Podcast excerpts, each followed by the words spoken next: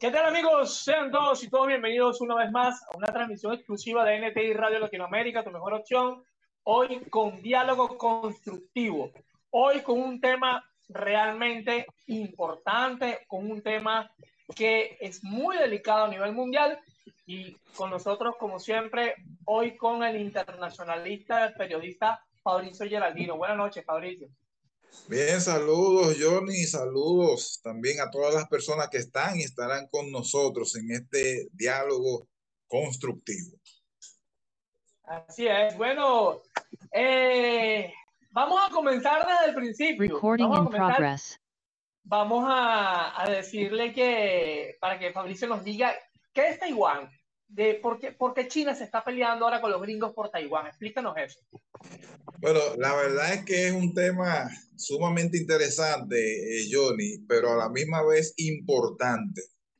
Taiwán es lo que anteriormente se denominó como la isla Formosa, una isla que, eh, que ha tenido múltiples etapas eh, durante toda su historia, incluyendo una siendo parte de, del imperio, se puede decir así, japonés. Taiwán es lo que los chinos denominan una, una provincia rebelde. Pero ¿por qué China entiende que Taiwán es una provincia rebelde? Tenemos que remontarnos hasta principios del siglo XX cuando iniciaron las guerras civiles en China. Guerras que eh, estuvieron matizadas primero por el Partido Nacionalista que lideraba Chiang Kai-shek y por, el otro lado el Partido Comunista que tenía el apoyo de Rusia. Fueron batallas fratricidas, millones de muertos dejaron estas guerras civiles que se vieron interrumpidas por eh, guerras de otra índole, como por ejemplo la guerra sino, eh, sino-japonesa, es decir, la guerra contra Japón, pero también se vio suspendida, digámoslo así, eh, por la Segunda Guerra Mundial. Pero una vez termina la Segunda Guerra Mundial, se reactiva, se reactivan las guerras civiles y esto terminó, dio como, dio al traste con que Chiang Kai-shek eh, fuese prácticamente desterrado del territorio chino y fuese a parar en la isla Formosa, hoy llamada Taiwán. Él, junto con dos millones de personas, se fueron a esa isla apoyados por, por el imperio estadounidense y a partir de ahí se ha fomentado, se ha formado toda una estructura que de hecho aparentemente es independiente, aunque no de derecho, porque se reconoce a China como una sola. Y esto es algo tan complejo, eh, Johnny, que en el 1949, cuando eh, Mao Zedong eh, eh, aclama a China como la República Popular de China, la Organización de Naciones Unidas no reconoce a esa China, sino a Taiwán, a los rebeldes, se puede decir. No es sino hasta el 1971 en el que se toma la decisión de que China continental es la representante de, de es la verdadera representante en, el organismo de seguridad de la ONU. Y la verdad es que desde ese momento Taiwán ha tenido una situación muy, digamos, muy particular. Eh, por un lado se entiende que es independiente, por otro lado esa independencia no es real porque no es reconocida como un Estado en sí, aunque hay 15 países del mundo que tienen relaciones diplomáticas con ella. llegó a ser 22, incluyendo la República Dominicana, pero debido a, un fuerte eh, esfuerzo diplomático por parte de los chinos, eso en los últimos años ha ido bajando hasta tener en este momento un número de 15 países que tienen relaciones diplomáticas con, con Taiwán. Ahora, Johnny, y mucha gente se pregunta, se, puede, se pudiese estar preguntando por qué Taiwán tiene, genera ese interés. Estamos hablando de un territorio, de una isla de 36 mil metros cuadrados. 36 más pequeño, más pequeño que República Dominicana, ojo. República Dominicana tiene 48.442 metros, es decir, es una cuarta, eh, un 25% más pequeño que esta parte de la isla. ¿Pero cuántos habitantes tiene Taiwán? Alrededor de 24 millones. O sea, lo que te indica que ellos han ido creciendo para arriba. Han ido creciendo para arriba y no es eh, sorprenderte porque ese, ese, esa isla ha recibido el apoyo, el respaldo de los Estados Unidos eh, durante todo, todo este tiempo. Ellos son eh, el país más productor de, de, de, de, tarjetas. Ellos representan alrededor de 137 mil millones de dólares en los Estados Unidos. Representan alrededor de 210 mil empleos directos en los Estados Unidos. Es decir, este país ha tenido un crecimiento y sigue generando un crecimiento extraordinario en todo el sentido de la palabra, que es, y esa es una, una de las razones de por qué eh, hay eh, tanto interés, tanto de China, a China continental, como de los Estados Unidos. La China continental siempre ha entendido que Taiwán es una provincia rebelde y que China es una e indivisible. Sin embargo, los Estados Unidos tienen ahí sus intereses, tienen ahí los intereses marítimos y comerciales. Taiwán es el octavo mejor socio comercial del mundo de los Estados Unidos. vamos, a, vamos a ir explicando un, un, poquito para que la gente vaya entendiendo. Eh, está, está China, ¿verdad? Hay un pedacito de, de mar aquí y aquí está Taiwán. El 90% del comercio asiático pasa por esa agüita que tú ves ahí. Por ahí sí. pasa. Y pasa sí. y la conexión hacia el resto del mundo es Taiwán. Imagínense la importancia de Taiwán, porque Taiwán no es Ucrania. Ucrania es, es potencia agrícola, agrícola, qué sé yo. Pero Taiwán, señores, todo lo que sea computadora, microchip, nanochip, todo lo que sea tecnología, lo que tienen los vehículos, su televisor plasma, todo eso viene de Taiwán. Esa es la importancia, eh, claro, Fabricio. Claro que, sí. claro que sí. Además, además del tema del control marítimo. En el caso, en el caso de los, de los Estados Unidos, tener como aliado a Taiwán es de suma importancia por el tema de, de, del control mundial en sentido general.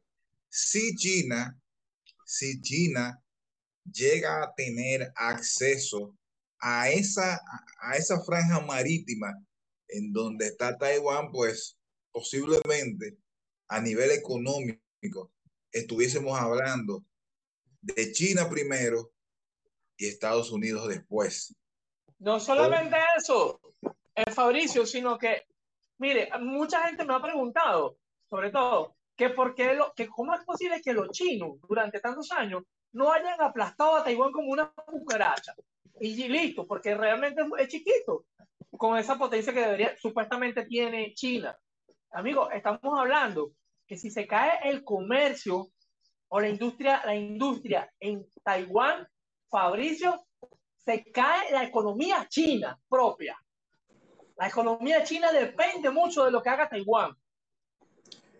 Y no solamente eso, eh, hablar de, un, de una alzada militar es un poco cuesta arriba, porque si nos remontamos a la historia, por un lado, tú tienes a una, a una franja que obtuvo en principio el respaldo de la Unión Soviética, aunque posteriormente se dividieron. Todo el mundo, todo el mundo reconoce eso, una división en el bloque, en el bloque soviético con relación, con relación a China. Pero el Partido Comunista, liderado por Mao Zedong, se quedó con mucha fortaleza y ellos emprendieron la, la idea de, de tener un régimen comunista, pero con un orden económico muy similar al capitalista. Por eso hablamos de una China continental. Sin embargo, los de el Partido Nacionalista, los de Chiang Kai-shek, tuvieron liderados, apoyados por los Estados Unidos y el capitalista, independientemente de que Taiwán no vino a ver la democracia, sino hasta el 1996. Sin embargo, los Estados Unidos siempre han indicado, han respaldado las intenciones de Taiwán, aunque reconocen que hay una sola China. Reconocen que hay una sola China y tienen relaciones diplomáticas con China.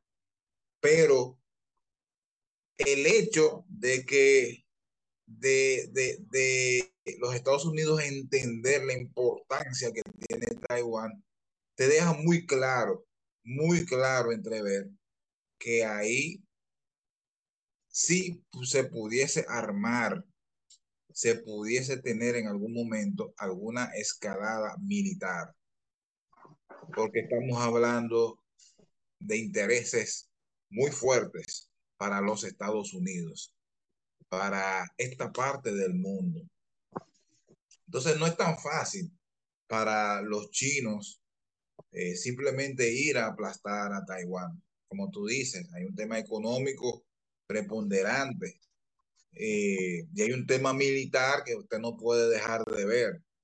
Si no fuese por eso, usted puede estar seguro que hace tiempo Taiwán hubiese sido invadida o recuperada, como usted lo quiera ver. Y es por eso que tras lo que ocurrió con, con eh, lo que ocurrió con Ucrania, vinieron los temores de, de, de una invasión hacia Taiwán. Porque si, si tomamos en consideración lo que por un lado quiere Rusia y por lo que por otro lado ha querido la Unión Europea, estamos hablando aquí el mismo idioma con relación a Taiwán. El poder hegemónico, el poder comercial, el poder político, no es otra cosa de lo que aquí se está hablando. Adelante, Alejandro Cuevas. Alejandro, adelante. No, ya no parece. bueno, entonces eso es lo que pasa, Johnny. Yo no lo veo tan factible que, que vayamos a tener eh, una escalada, una escalada militar. Lo que sí creo es que pudiésemos estar eh, viendo una especie de guerra fría. Eso sí, cada quien tratando de mostrar, de mostrar su musculatura, cada quien tratando de intimidar al otro pero no me parece que veamos una, una escalada militar. No creo. Ya tenemos por ahí a Alejandro con nosotros. Alejandro Cueva, buenas noches, Alejandro.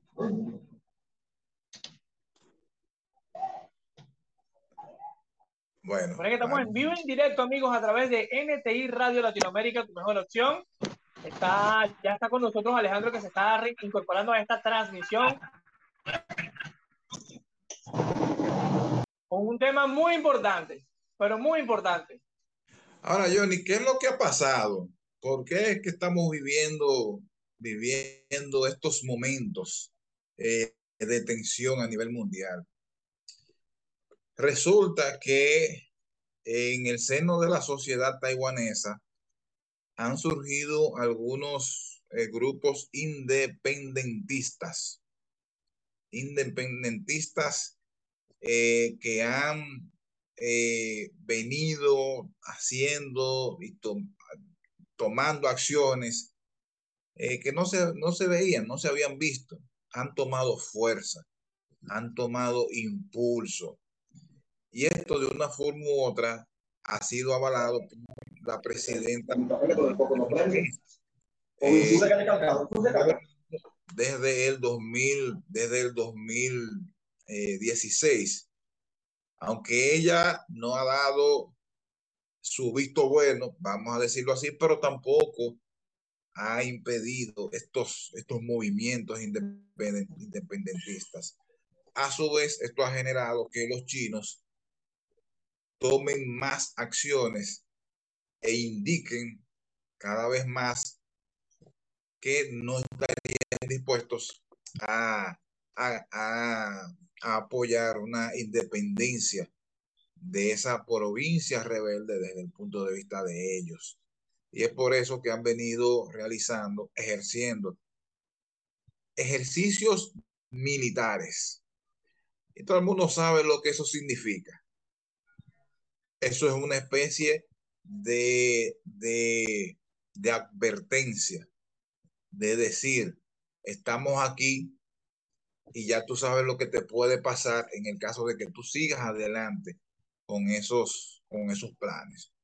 Eso... Ahora, Fabricio, ahora la, eh, háblame de la intención de la señora Pelosi en esa visita, porque ha sido la funcionaria de más alto rango que ha visitado Taiwán en los últimos años por muchísimo tiempo.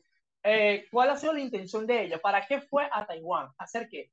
Tú sabes que desde hace 25 años eh, no se veía una, eh, un, funcionario, una funcionaria de tan alto nivel visitando a Taiwán. sí se había visto en los últimos meses legisladores y funcionarios del gobierno visitando, pero no no a la jefa del Congreso, no a la jefa del Parlamento, no a nadie de ese nivel. Eh, la tercera persona al mando del país, Nancy Pelosi. Yo pienso que hay, que hay varias vertientes que hay que tomar en consideración. Número uno, está el tema de enviar un mensaje firme a China de que cuidado con su acercamiento al socio estratégico, al socio político y comercial que representa Taiwán. Pero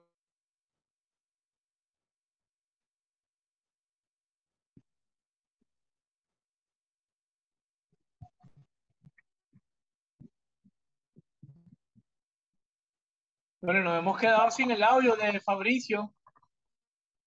No tenemos el audio de Fabricio. ¿Me escuchas? Ahora sí. Ok. Entonces te decía que también hay que tomar en consideración que eh, ya por ahí vienen las primarias del el Partido Demócrata.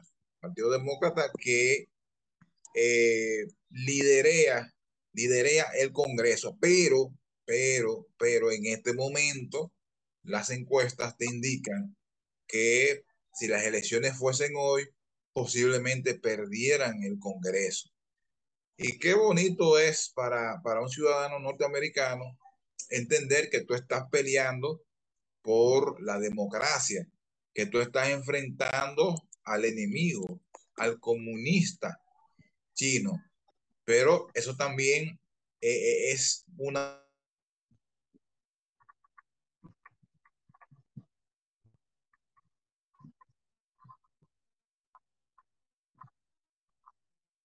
Perdimos de nuevo un poquito el audio con, con Fabricio. Estamos esperando que regrese el audio de, Fabricio Geraldino. Estamos en vivo directo. Ok, vamos a ver, vamos a ver. Eh. Ahora sí, ahora sí lo estamos escuchando ya. Estamos en vivo en directo, amigos, a través de NTI Radio Latinoamérica, tu mejor opción. tema importantísimo el de hoy, el de Taiwán. Seguimos sin audio con Fabricio. Estamos esperando que regrese el audio, de él. Vamos a ver. Ahora sí, ahí te escuchamos. Ahí lo perdimos de nuevo.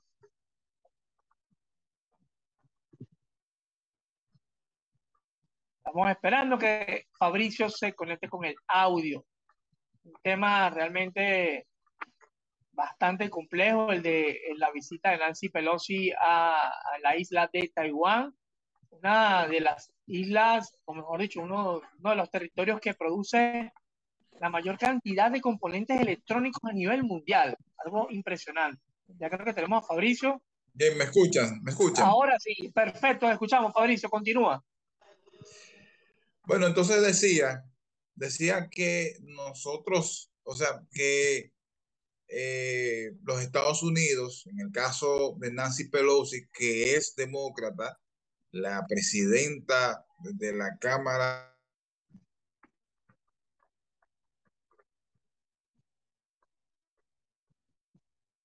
Bueno, volvimos a perder el audio con Fabricio, tenemos problemas con su audio. no importa, estamos en vivo en directo, amigos. Ustedes entienden que estamos en vivo y directo por NTI Radio Latinoamérica. Este programa se va a transmitir luego de apenas finalice directo por las redes sociales, ¿eh? De una vez. Ya lo, ya lo tenemos otra vez. Se, parece que se le apaga el botoncito de. el micrófono se le apaga a Fabricio. Bueno, pero vamos a ver si ahora finalmente. Ahí, sí lo tenemos. Vamos a ver, bueno, vamos a ver si ahora finalmente no se, no se me va. Ok. Entonces, eh, como decía, eh, Nancy Pelosi, que es demócrata, presidenta de la Cámara de Representantes, posiblemente haya visto esto como una oportunidad para, para que eh, para poder obtener eh, réditos, réditos políticos, réditos eh, electorales, porque qué más, qué más para, para el electorado norteamericano ver que tú estás peleando en contra del gigante asiático, en contra del comunismo y en contra del capitalismo salvaje, se puede decir así, eh, que ejerce China. Entonces yo pienso que también esta visita, que de, una forma eh, aérea pudiese verse como, como alocada, disparatada, o sea, y, con poco tacto. Pero yo no creo que haya sido así. Yo sí pienso que, que esto fue muy bien pensado. yo creo que los americanos, los gringos no hacen nada alocado, ¿sabes? Ellos, ellos, hacen ellos planifican bien las cosas y saben por qué las hacen. Sí, sí. para bien o para mal. Para bien o para mal, ellos planifican bien las cosas. Para lo que, para, para, eh, para como sea, pero es una estrategia eh, pensada, planificada, analizada. Y también hay otros componentes, otros componentes importantes, pero yo pienso que por ahí es que va el asunto. Ellos saben que China continental no es verdad que se va, se va a atrever a sobrepasar los límites de, las amenazas. No, no. Primero, eh, no le convendría a nadie, especialmente a China. Y segundo, aunque los chinos han, han reforzado eh, su, eh, su armamento militar, sus, a su armada, pero no pueden compararse con una potencia militar como la de los Estados Unidos. Eh, oh, yo estuve revisando la parte militar y de hecho eh, China cuenta solamente con dos portaaviones activos. Eh, no, no, yo no digo que no tenga poderío militar porque sí lo tiene, pero nada más en esa parte solamente dos portaaviones activos no solamente eso, Japón está muy pendiente de lo que haga China. De hecho, dos misiles ayer en esa, eso ahora lo llaman ejercicios militares que está haciendo China con esta visita de Pelosi, cayeron en aguas internacionales comerciales y Japón, vigilante de eso, que está muy, están todos cerquita, es el continente asiático, eh, denunció esto. Hay que estar entonces pendiente qué, qué es lo que quiere China con estos ejercicios militares. No, el tema, el tema es que estamos hablando de dos, eh, de dos imperios, de dos naciones que están buscando eh, obtener el, el, el, acceso marítimo, más que nada, y ni hablar, ni hablar el poderío económico que tiene Taiwán. No es otra cosa, no es, no es menos de ahí. Si China... Otra cosa, una cosa, Fabricio, disculpa, el odio que se tienen los chinos y los japoneses es milenario, de toda la vida. Se odian porque, lo, lo, de hecho, Japón, que es una isla, logró invadir China. Imagínense ustedes. Sí, ah, recuerda que, que, eh, que China a través de toda su historia estuvo dividida eh, en, en, regiones, se puede decir, casicales, es decir, eh, en reuniones en...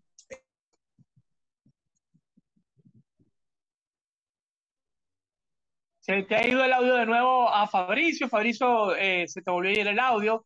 Vamos a esperar que Fabricio eh, eh, solucione el problema con el audio. Y bueno, ese es lo que le está, estábamos comentando. eso es milenario, lo, lo que pasa entre Japón y los chinos. Es algo entonces, milenario. Entonces, eh, ¿me están escuchando? Sí, ahora sí, perfecto. Entonces, te decía que en relación a China, cuando ocurre esta, eh, todo lo que tiene que ver con, con, con esta intervención japonesa, China no era hegemónica. China estaba dividida, digamos, en, en regiones con caciques, con, con, con, personas que gobernaban una región determinada. Por eso es que se dice que es a partir del 1912, cuando terminan eh, a través de guerras todos estos... Eh,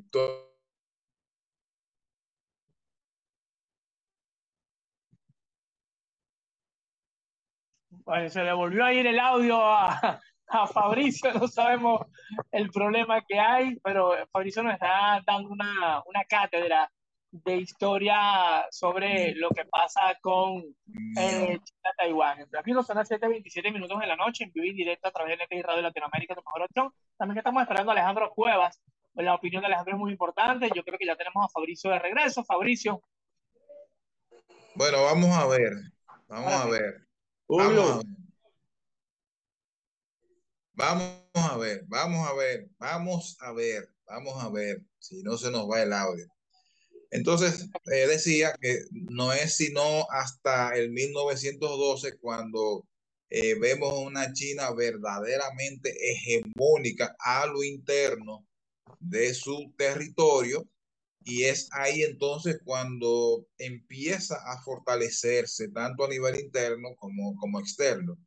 Sin embargo, las, eh, todas estas guerras civiles, eh, posteriormente las, las, las guerras con, con, con, Japón, hizo que este desarrollo eh, se postergara, se prolongara, vamos a decir así. Pero es en ese contexto que Japón invade a China. Algo increíble, algo super, sumamente interesante.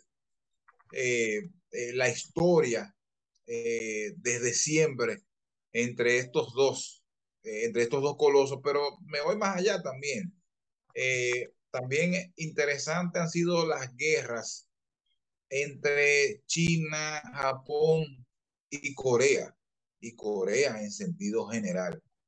Han sido, han sido épocas de mucha sangre, de muchos muertos, millones de muertos, y que representan lo que hoy estamos viviendo. Así es, creo que ya tenemos a Alejandro con nosotros, Alejandro Cueva. Alejandro, buenas noches. Buenas noches a todos los que nos escuchan a través de NTI Radio Latinoamérica, eh, escuchando a Fabricio en ciertos puntos de la historia de China contemporánea. Pero eh, hace, hace falta también corregir de que en China a principios del siglo XX, todavía estaban gobernadas por, la, dinastías imperiales.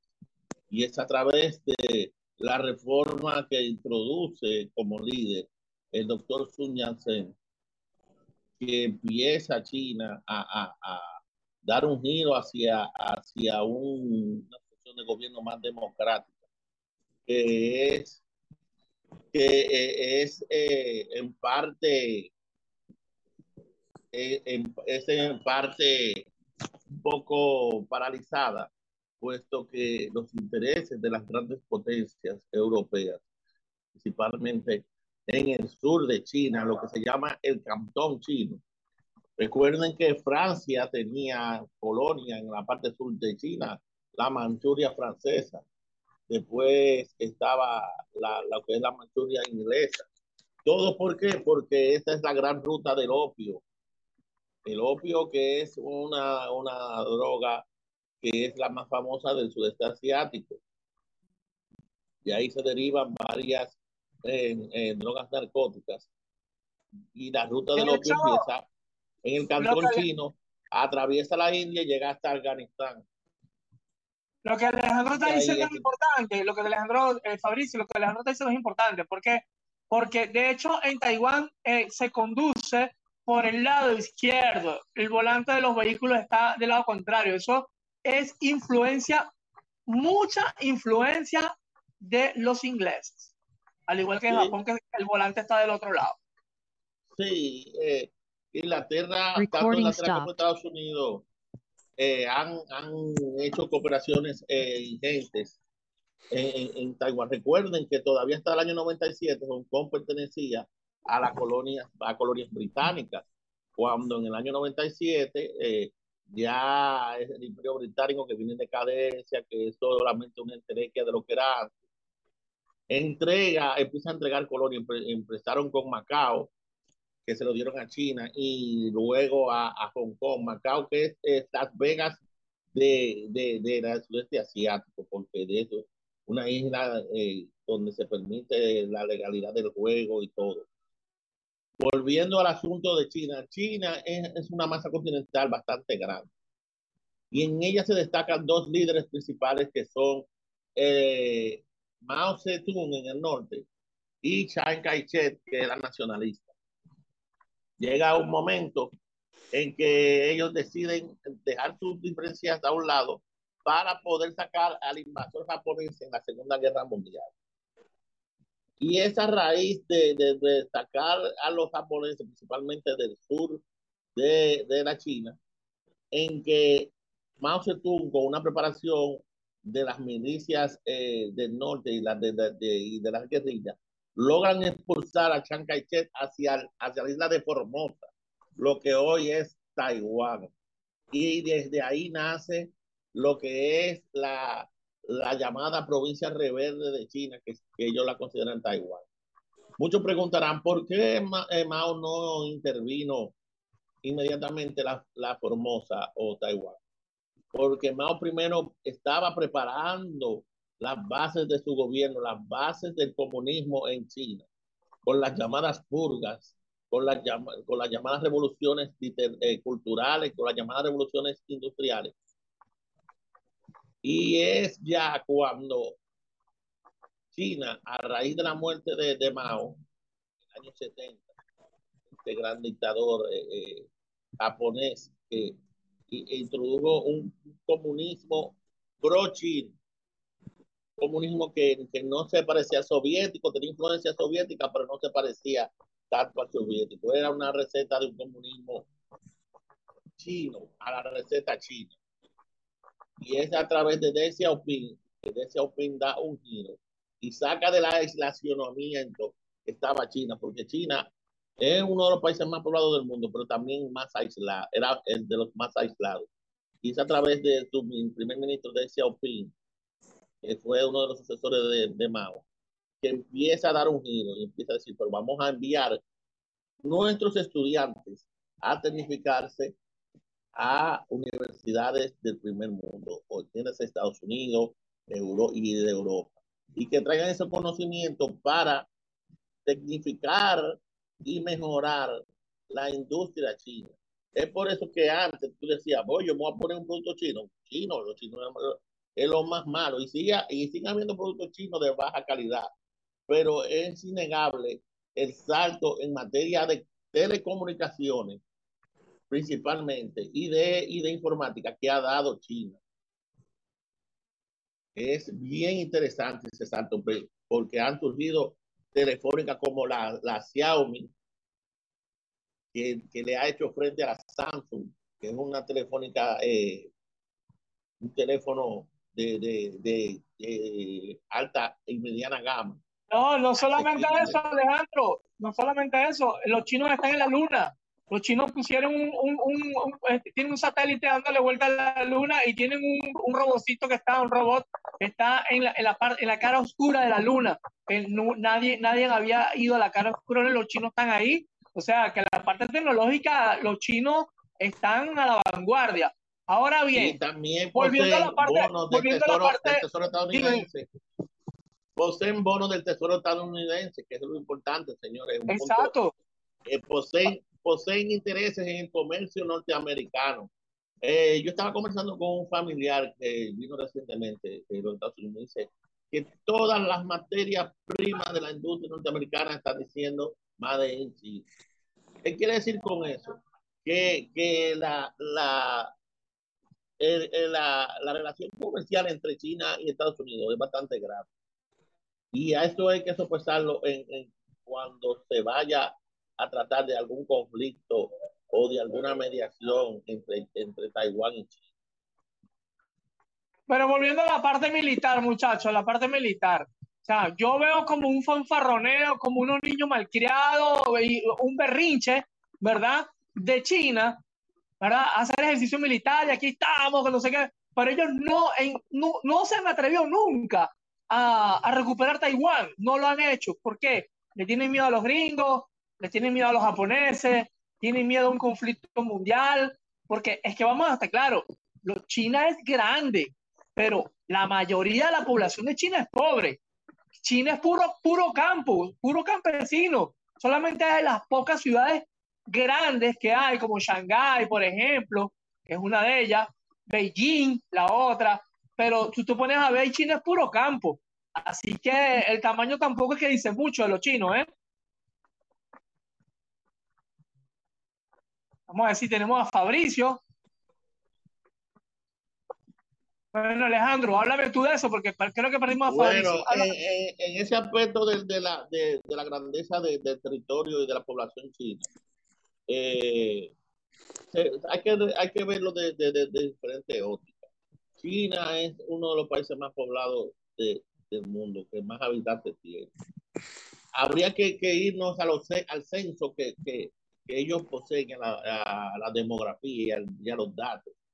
Eh, porque eh, Taiwán está en, el mar de en el mar de China, en el mar de, China que eh, está a pocos a pocos kilómetros de Japón, a pocos kilómetros de, de, Singapur, de Malasia, que son países que, que, tienen industrias de zona franca estadounidense y, inglesa hay que recordar que la parte más comercial de, China es el sur. El sur es el, el punto clave de, de, de, China.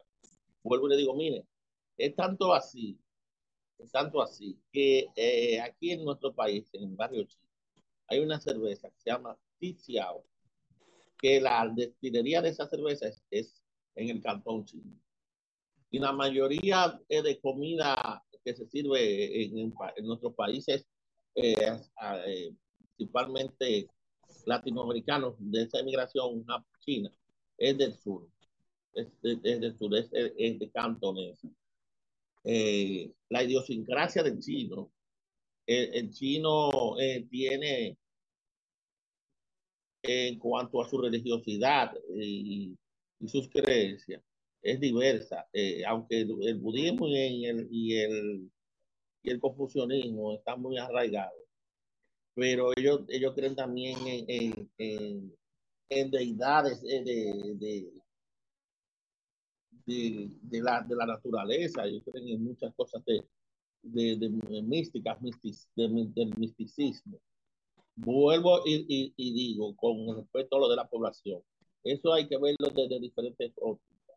No todo el, el, el, la población china es campesina, campesina en el sentido de que no tienen preparación. Tienen su preparación, están adoctrinados y pues tienen capacidad de movilizar. No, no, no, no, no, no, no, no Todos los chinos no están, no, o sea, cuando yo te digo campesinos, son campesinos de verdad, porque es que... No, es no, que no, no, es no, que, no, es no, no, no, te lo, eh, no, te China, lo crea, no, te lo creas, China no, te está, no, escúchame, Alejandro, eh, China no está llena de ciudades como Beijing, te lo digo, de, dicho por los mismos chinos, porque si no, ¿qué hacen los chinos aquí en República Dominicana, por ejemplo, o alrededor del mundo? Se van de su país porque pasan trabajo y pasan hambre en su país. No están todos adoctrinados, no están todos adoctrinados, eso es mentira. De hecho, el ejército chino no está compuesto por toda la población. Para, para el tamaño del país y, los millones de habitantes que tiene, eh, la, esa inmigración para ellos es, esto es un pellizco. Fíjate que donde salió el COVID fue de China. Invadió una ciudad que, que, que, que tiene el tamaño de, de habitantes que tiene la República Dominicana. No nos perdamos en eso, señores. No, no, no, no, pero, pero, pero la, economía china es muy frágil. es, es, es no, sólida, pero a la vez no, es frágil. No lo creas así. Claro que sí. Claro que sí. No, no es frágil. ¿Por qué no invadió Taiwán? Explícame por qué no invadió Taiwán. Explícame por qué no, no, invaden, no, invaden a, no invaden a Taiwán, porque Estados Unidos tiene intereses militares en, en, en, en, en Taiwán. Y una invasión rápida de, de del territorio chino le es más fácil a, a, los estadounidenses. Pero frágil en qué sentido tú dices, eh, Johnny? Es frágil en el sentido de que, escúchame, si llega a haber, si llega a haber, por ejemplo, una crisis mundial, ¿verdad? En ese sentido de que, que ellos invadan Taiwán, se vayan los mercados abajo, qué sé yo, lo que sea. Te lo digo, es un país muy grande que tiene muchísima población, pero no toda la población es clase media, no toda la población, la mayoría, o no, no sé si la mayoría, pero hay mucha gente pobre en China, dicho por los mismos chinos, los mismos chinos que están acá, yo, tengo, yo que tengo amigos chinos, venezolanos que están aquí, lo dicen, lo dicen, dicen, nosotros nos vinimos, a, mis padres se vinieron a, Venezuela y ahora estamos en Dominicana porque pasábamos hambre en China. O sea, no te creas tú que tú hablas de China y estás hablando, y estás hablando de, de, de Japón. No es lo mismo. De hecho, la, la misma cultura, la, la, la, misma educación que tiene un japonés no la tiene un chino. Los chinos, tú, tú vas a un, a un, a un picapollo chino, tú ves a los chinos cómo son de grosero y cómo, son, y cómo, y, y cómo te tratan de mal, porque no tienen la misma educación, porque son gente campesina, muchos de ellos. Sí, obviamente en las ciudades grandes vas a conseguir mucha gente eh, que sí son de verdad eh, muy preparados y todo eso, pero eh, no, China no es lo que, se, lo que se pinta. Porque bueno, te pregunto, si son una potencia tan potencia, ¿qué les importa a ellos los gringos? Invaden, invaden su isla y qué?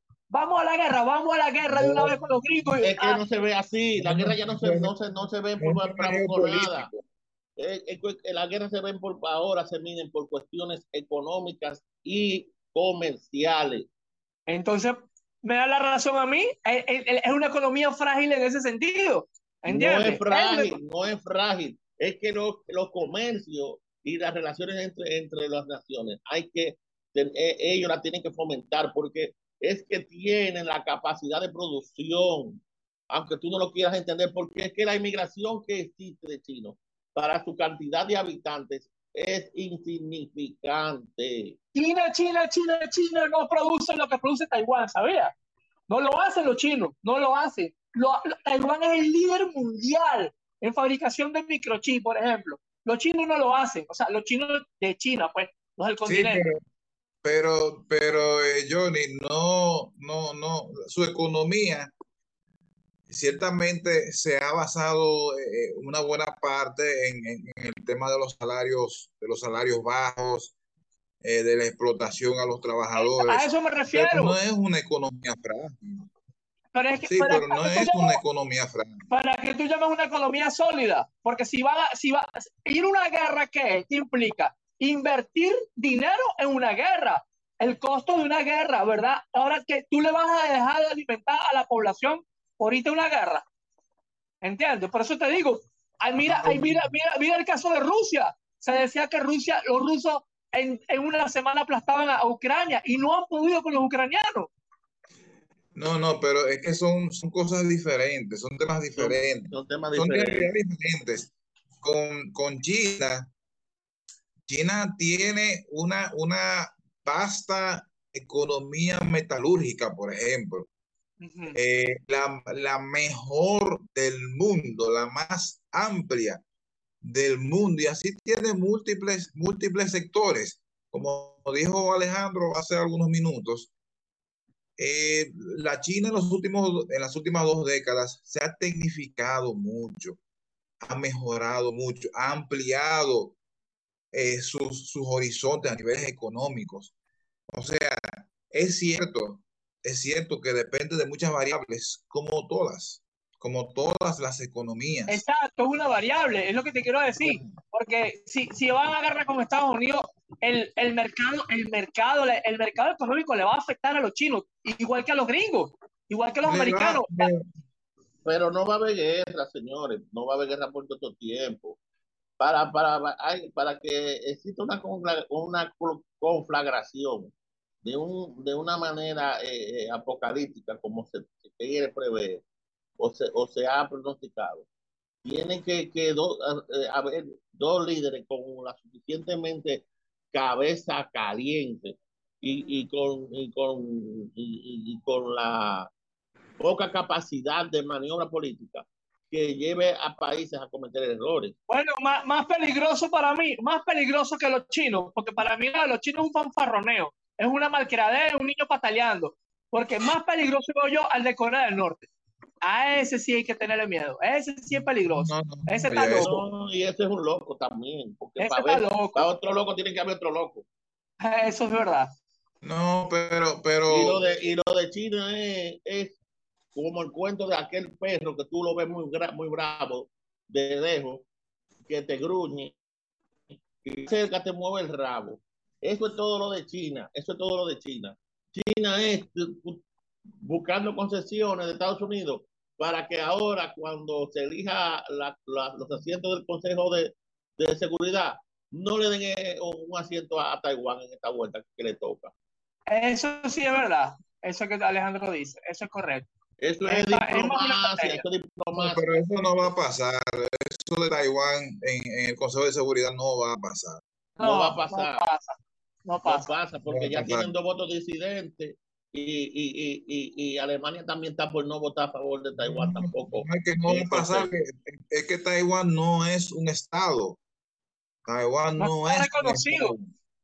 No está reconocido como un estado. No. Entonces, eso no, eso no va a pasar. Pero tú sabes qué pasa, que, que hay jurisprudencia de países que no están reconocidos, que han pertenecido, que porque que la ONU se contradice muchas veces. En el asunto de, de, del asunto de Israel y Palestina, que ellos reconocen los dos países, pero Israel no lo reconoce. Ah, pero Israel, Israel, no la ONU. No. Israel, no lo reconoce, pero no la ONU.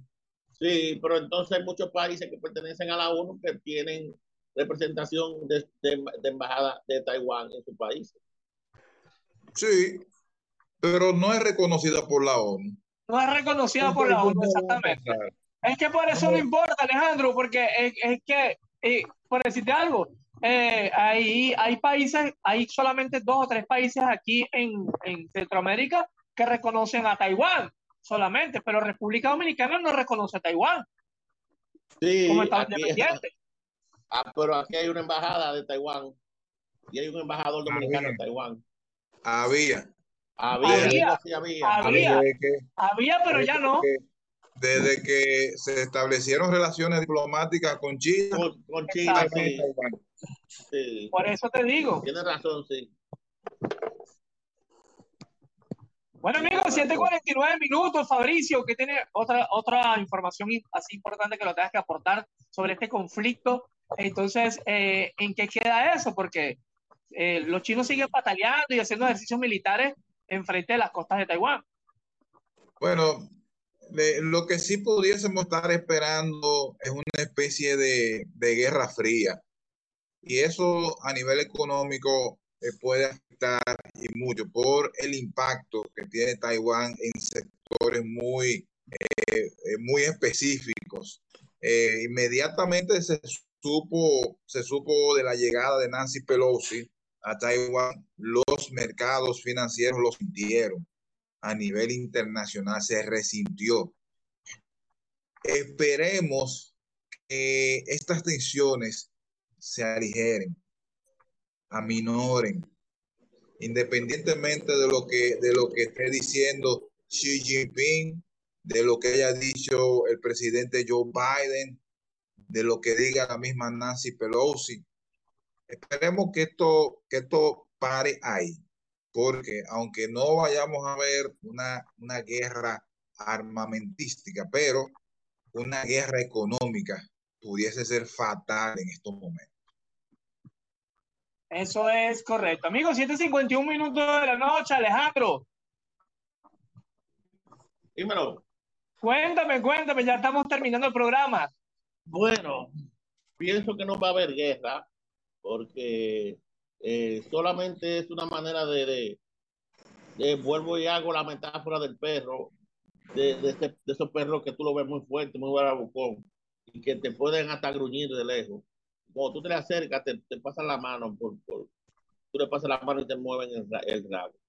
China lo que está haciendo es un acto, como tú lo dices, de, de, de, de y Estados Unidos buscó ir con Nancy Pelosi ir a Taiwán y demostrar un poquito de fuerza, de apoyo a, a, a una nación que no es reconocida, buscando dar un, un golpe en la mesa para, para eh, eh, aumentar la credibilidad de su, de su política exterior, que está muy mal parada, ya que se acercan elecciones de medio tiempo en Estados Unidos, de algunos senadores, de, de cambios en la Cámara de Representantes y de algunos gobernadores de, de Estado.